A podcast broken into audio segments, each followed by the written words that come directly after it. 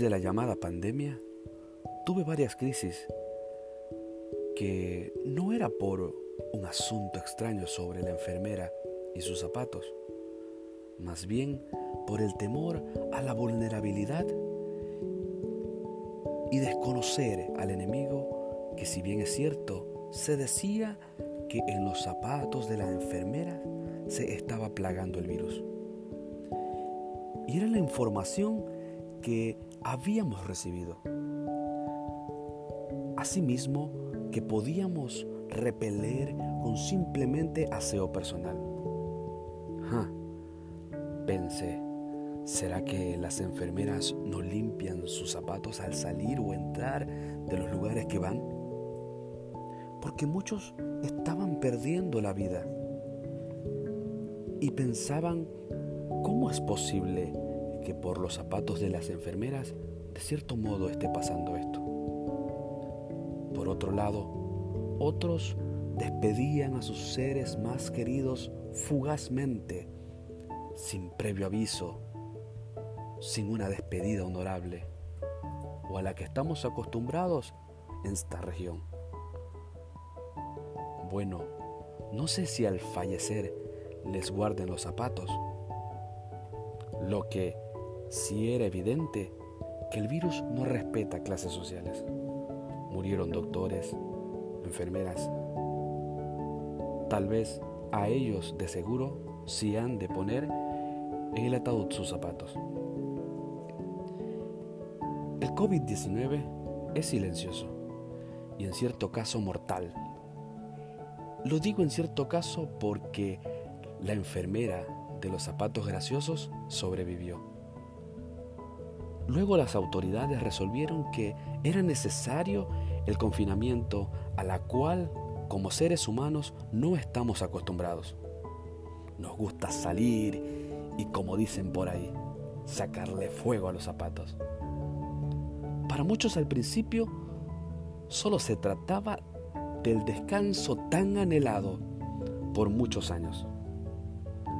Bueno, los doctores y enfermeras tenían que seguir trabajando, o sea, seguir sacando fuego a sus zapatos, de arriba para abajo.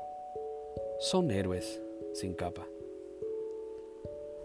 Para el resto de la ciudadanía, al pasar los días de cuarentena, empezamos a darnos cuenta que guardar la calma, tener paz y salvaguardar a nuestros seres queridos era más importante que sacar candela a los zapatos. Así que era mejor quedarse en casa. Muchos dejaron de usar zapatos de marca. No querían que se contagien y luego botarlos. Usaban zapatos usados. Meditar en Dios a través de la oración mientras una música de fondo ambientaba el lugar que me ponía a mover mis zapatos llevando el ritmo, me ayudaba a creer que todo pasaría y estaría bien. No quería ni siquiera agarrar un resfriado. Y peor, ir al hospital por lo que se decía de los zapatos de las enfermeras.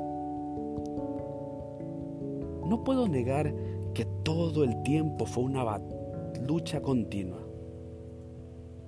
eran ataque tras ataques a la mente de temor, que me ponía, me podía ver como un soldado con su traje especial y como no, unos zapatos con punta, que de ser física la pelea, de un solo zapatazo lo mandaba a donde la enfermera, y más a esa enfermera de los zapatos graciosos.